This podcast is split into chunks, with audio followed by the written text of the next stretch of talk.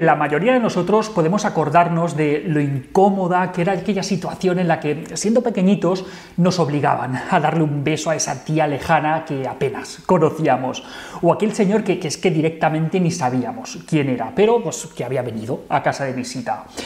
¿Qué recordamos de aquella situación? ¿Cómo nos sentíamos? ¿Qué ha cambiado desde entonces para que de repente seamos nosotros los que estamos presionando ahora a nuestros propios hijos para que den besos cuando ellos no quieren hacerlo?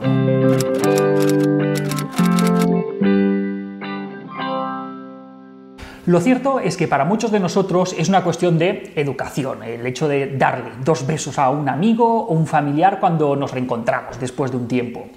Esta es una costumbre que, entre adultos que comprenden la situación y que comparten este marco cultural, pues puede ser muy razonable o simplemente lo normal o algo que hacemos sin pararnos mucho a pensar. Nos sale en automático porque en nuestro contexto pues es lo esperable, es lo que hacemos todos, lo que nos han enseñado desde, desde pequeños. Pero es tan sencillo como viajar un poco para descubrir que esto no es así en todos los sitios y que al igual que nosotros damos dos besos, en otros sitios dan tres, dan uno, dan cuatro, no dan ninguno porque lo que dan es la mano o se dan un abrazo.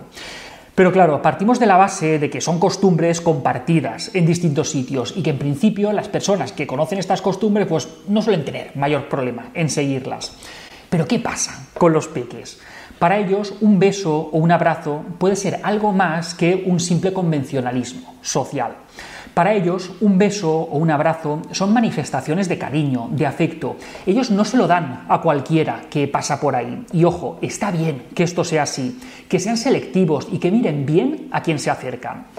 Porque los niños no entienden de sangre. Y por mucho que tú le digas, mira, esta es tu tía Antonia, la del pueblo, pues ellos no conocen a la tía Antonia del pueblo ni, y no van a correr a darle un beso o un abrazo porque para ellos es simplemente una desconocida. Quizá tan solo con dejar pasar ese momento inicial de, romper el hielo en el que a los niños les, disparan las vergüenzas y se esconden detrás de, nuestras piernas, quizá si les dejamos tranquilos en ese primer momento, poco a poco se van a ir relajando y, probablemente en 5 o 10 minutos, pues al final pues puedan estar incluso jugando tranquilamente con la tía Antonia en cuestión. El caso es que si la tía Antonia del pueblo, o el tío, o el abuelo, o el amigo de la familia, o quien sea, le dedica atención al niño, si juega un poquito con él o con ella, le escucha lo que le quiera decir, y si no hace como si ese niño no existiera, probablemente en el momento de despedirse será mucho más fácil que el niño acceda a darle un beso de despedida. Algunos niños pues quizá lo dan espontáneamente, otros sí se lo piden, pero será mucho más probable. Pero si ya hemos empezado la cosa forzando ese beso nada más llegar, pues probablemente en el momento de la despedida siga sin tener ni la más mínima intención de ir repartiendo besos a extraños. Sobre todo si no ha habido apenas contacto desde esa primera situación nada más llegar en la que le hemos exigido que, que le dé un beso y que sea bien educado.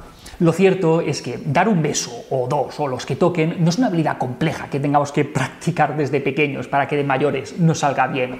No es como dominar un segundo idioma, tocar un violino o lo que sea. No, hace falta forzar las cosas desde pequeños, porque simplemente con esperar un poco a que ellos vayan entendiendo bien que, eso es un convencionalismo, que hacemos todos sin, sin, mayor importancia, pues lo harán igual que lo hacemos los mayores. No hace falta hacerles pasar por esa situación tan, tan desagradable.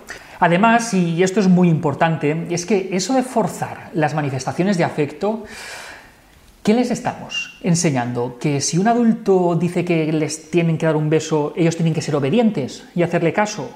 ¿Realmente queremos que se comporten así? ¿O que aprendan que solo ellos pueden decidir sobre su propio cuerpo y que tienen derecho a decidir cuándo quieren dar un beso y cuándo no?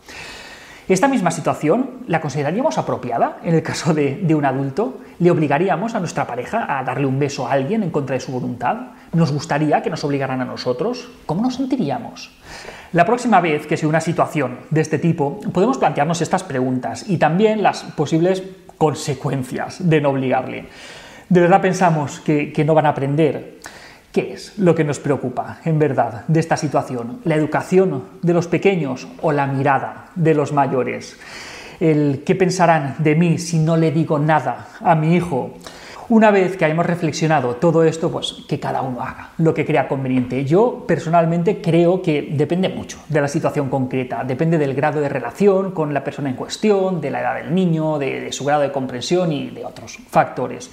Y sobre todo, como en muchos otros aspectos de la crianza y de la educación, pues creo que forzando las cosas, pues muchas veces no conseguimos más que hacer grande el problema si es que esto es un problema. Y hasta aquí otra píldora de psicología. Si os ha gustado, compartirlo, darle al like, pasaros por el canal de YouTube y por la página web Alberto Soler. Y recordad que aquí tenéis muchas más cosas que contamos sobre crianza en hijos y padres felices.